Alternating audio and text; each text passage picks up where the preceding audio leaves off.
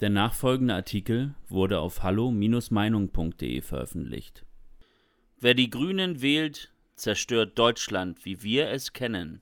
Von Niklas Lotz. Es ist einmal mehr passiert.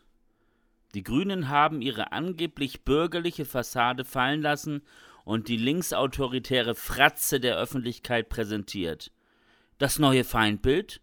Einfamilienhäuser. Nach den Autos den Urlaubsreisen und den Inlandsflügen folgt nun also der Traum vom Eigenheim auf der grünen Feindbildliste. Man kennt es von Politikern natürlich schon zur Genüge.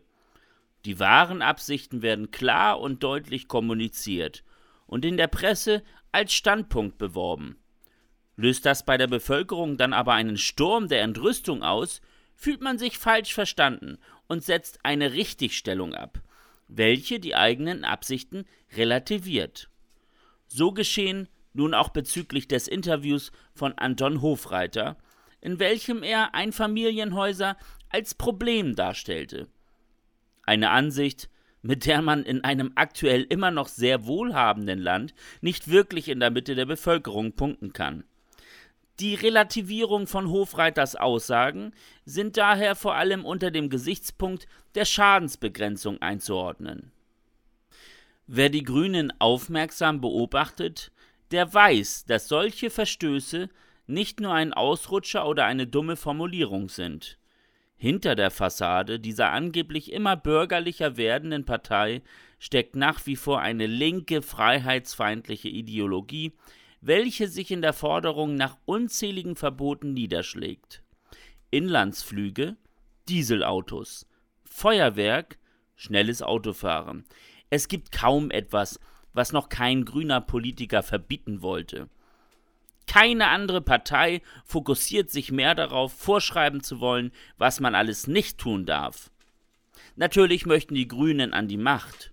Daher wird dieses autoritäre Verbotsgehabe unter dem Deckmantel des Umweltschutzes oder um bei Konservativen anschlussfähig zu werden, der Nachhaltigkeit verkauft.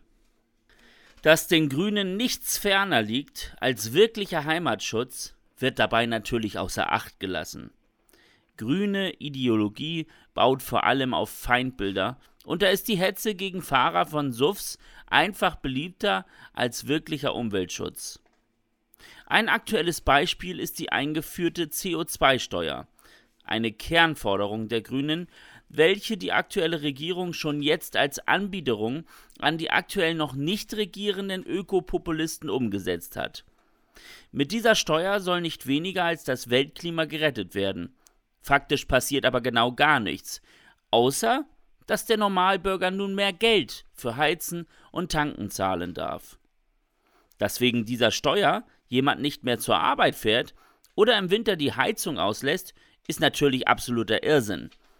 Jeder hätte wissen können, dass diese Steuer nur eine weitere Mehrbelastung der Bevölkerung sein wird.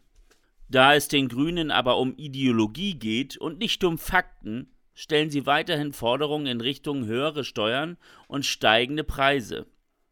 Der Bürger ist für die Grünen in erster Linie ein Untertan, der zu gehorchen hat. Zahle mehr Steuern, wohne mit weniger Platz, lebe gefälligst multikulturell und vergiss deinen eigenen freien Willen. Wer den Grünen seine Stimme gibt, entmündigt sich in diesem Moment gleichzeitig selbst. Vielleicht mag es ja für manche verlockend erscheinen, in einem System zu leben, das Kollektivismus vor Individualismus stellt und alle Entscheidungen für jeden von uns trifft für die Mitte der Gesellschaft, die es durch harte Arbeit zu Wohlstand gebracht hat, ist diese Politik aber der sichere Untergang. Es ist nicht nur das Eigenheim, was Grünen einem nehmen werden, wenn sie politisch die Chance dazu bekommen. Es ist die individuelle Freiheit und Selbstbestimmung der Lebensführung. Um unbegrenzt illegale Migranten in Deutschland versorgen zu können, sollen eben keine Eigenheime mehr gebaut werden. Irgendwo muss der Platz ja schließlich herkommen. Um das Klima zu retten, gibt es eben keine Urlaube mehr. Dieses Opfer soll man ja wohl bringen können. Am Ende hat man selbst immer weniger.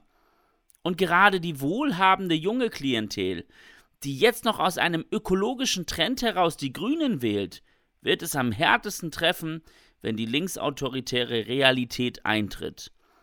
Wer die Grünen wählt, zerstört Deutschland, wie wir es kennen. Habeck gibt offen zu, dass er ein komplett anderes Land möchte. Und wer aus Naivität heraus denkt, diese Art von anders könne nur besser sein, der sollte sich dringend noch einmal mit politischen Systemen beschäftigen, die nur auf Verbote gesetzt haben. Historisch gesehen wurden auch von diesen immer erst noble Gründe vorgeschoben, wie das Gemeinwohl. Dass hinter der angeblich sozialen und ökologischen Fassade der Grünen am Ende eine autoritäre Regierung steht, wird vielen schmerzlich bewusst werden. Hoffentlich nicht erst dann, wenn es schon zu spät ist. Weitere Beiträge finden Sie auf hallo-meinung.de. Wir freuen uns auf Ihren Besuch.